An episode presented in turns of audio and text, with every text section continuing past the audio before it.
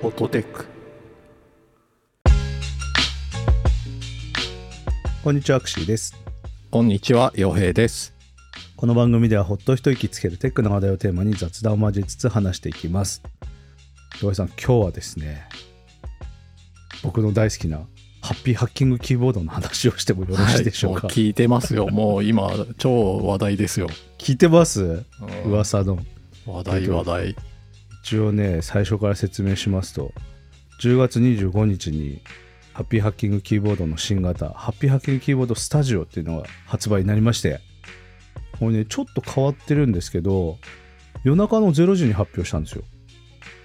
ああ本当になんか突然みんなそれの話しだしたみたいな感じでしたね そううこれ理由としては夜中の0時にやったからなんですけどんなんかねそのマーケティングの責任者やってらっしゃる方が私直接知り合いというかまあいろいろイベントにも呼んでくださったりとかしてはい知り合いなんですけど、その人がちょっと書いてたのは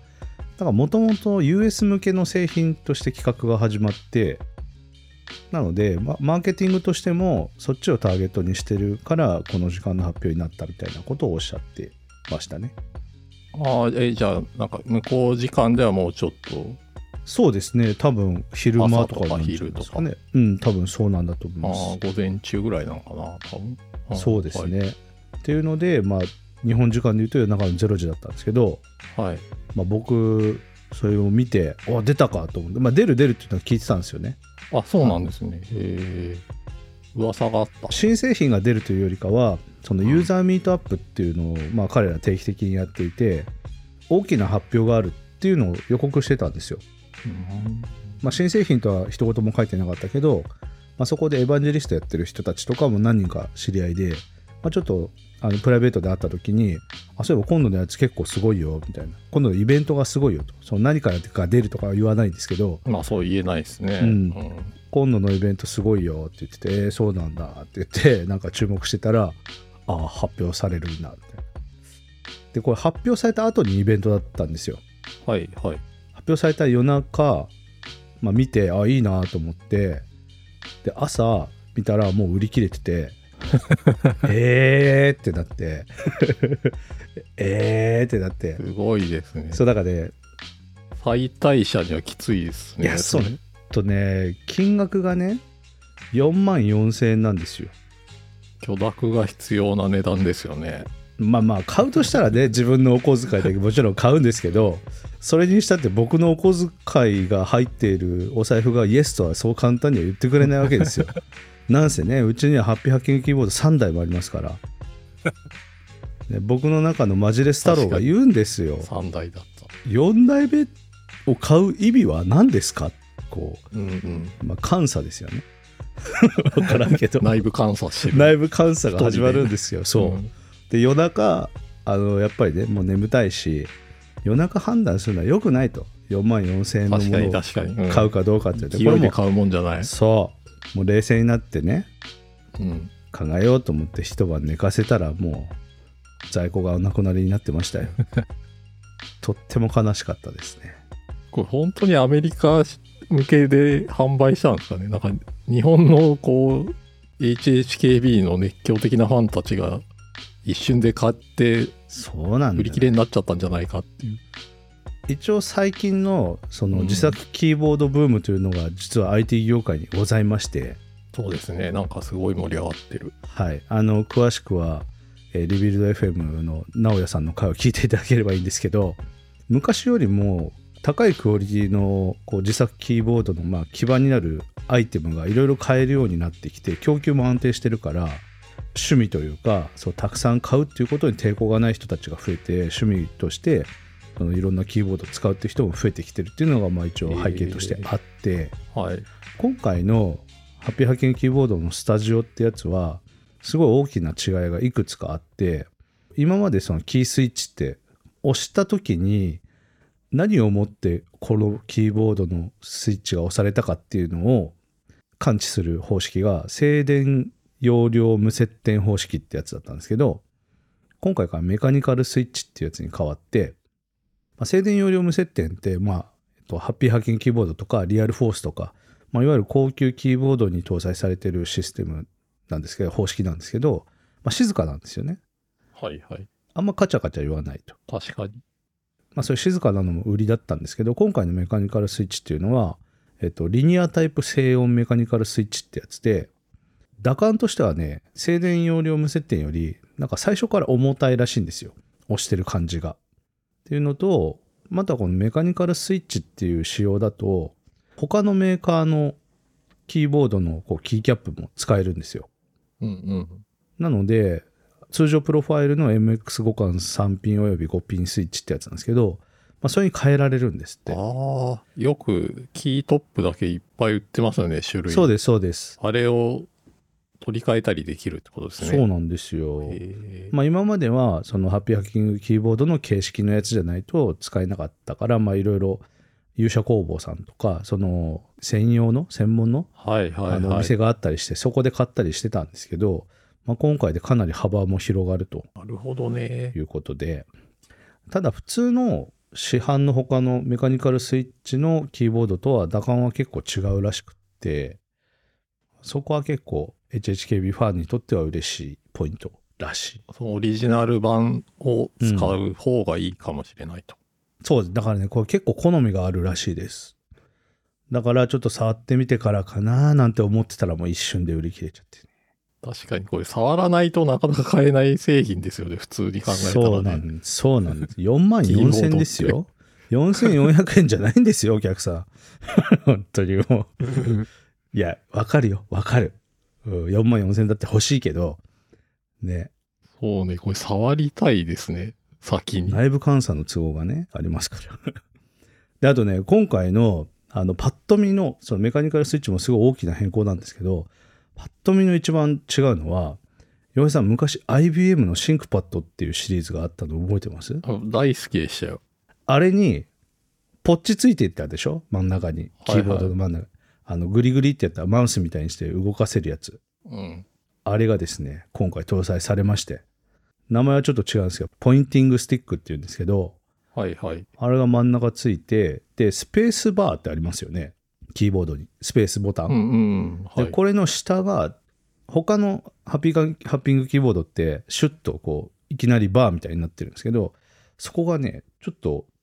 キーボードの下に新しいエリアがあって、ボタンが3つあって、それが押せるんですよ。へえ。それがですね、マウスのクリックなんですよ。だから、3つボタンついてる。 3つなんだ、これ。真ん中も押せるんですね。そうです。なので、へいーわゆる主ボタン、副ボタンと、あとは真ん中はもう1個の、普通のマウスで言うと、あのスクロールのやつをピッと押した時の押、せるやつありまそすういうね。センターボタンみたいな。で、私はそのミッション、ミッションコントロールか。Mac で言うと、起動してるアプリが全部ボワッとなって、はい今何はが起動してるか全部わかるんですよ。あれを割り当てたりするんですけど、まあそういう風になってるので、まあ要はですね、ホームポジションってありますよね、キーボード使うとき。うん。右手と左奥。そこから一切手を離すことなく、すべての操作ができるんですよ。パソコン上の。そうなんですよね。IBM のシンクパッド何が最高だったかってそのトラックポイントっていう真ん中の赤いポッチうん。と、まあ、ホームポジション大体そこから手を動かさないでほとんどのことができたんでそうなんです。それはすごい好きでしたね。それにじゃあかなり近いんですね。らしいんですよ。すごいなんか古い時代のいい なんかデバイスが現代に急に蘇っ確かたにみたいな感じじゃないですかこれ。そうですよ。トラックポイントの後しばらくこういうのなかったですよね。なかった。Bluetooth 対応ですよ。このハッピーハッキングキーボード、スタジオは。すごいな。あすごいでしょ。あ、えー結構モダンですね。そうなんですよ。あとね、全体的に、こう、合成が強くなった。まあ、今までは、まあ、ペラペラなわけじゃないんですけど、うん、すごいしっかりしてると思いますけどね、今まで。うん。僕もあの、社外品使って合成を強くしてるんですけど、自分が使ってるやつは。これはね、最初が強いらしいです。えあとね、衝撃の、今回、電池がですね、今まで炭酸電池が2本必要だったんですけど、はい。 4本必要です。ああ、まあ、ポインティングデバイスも入ってるから、そうなんですよ。で、Bluetooth だしね。ただ稼働時間は一緒なはず。はいはい。あ、必要ですね、それぐらい。確かに。 ただですね、これがすごいんですけど、ハッピーハッキングキーボードプロフェッショナル 600g だったんですけど、今回のスタジオ、なんと 900g 以上ありますからおお1.5倍以上ですよ重さはいはい。なのでねずっしり使える しっかりねこうずれない、うん、なるほどね。いやー、よくこんな思い切って変えましたね。結構すごいい変更点多くないですか、これ。今回のはすごいと思いますようんそれは話題にもなるわって感じですね確かに。買えないけど 根に持ってるちょっと触りたいな、これ。触りたいんですよね今見てるけど、ショールームに行くと、触れるって書いてあって、ショールームねいくつかあるんですよ福ね岡もね、ありました。ありましたあいいですうね、ん。福岡はね、えーっと、コワーキングスペースとか、ああー、はいはい。あの、赤レンガのエンジニアカフェっていう場所があーあるんですけど、そこかはいあはそいはいこ、そう、なんかね、ハッピーハッキングキーボードの棚があるんですよ、そこ。おおなるほどで、そこにもう置かれてるみたいですね。へええー、触りに行こうかな、今度。関東は有楽町にもありますね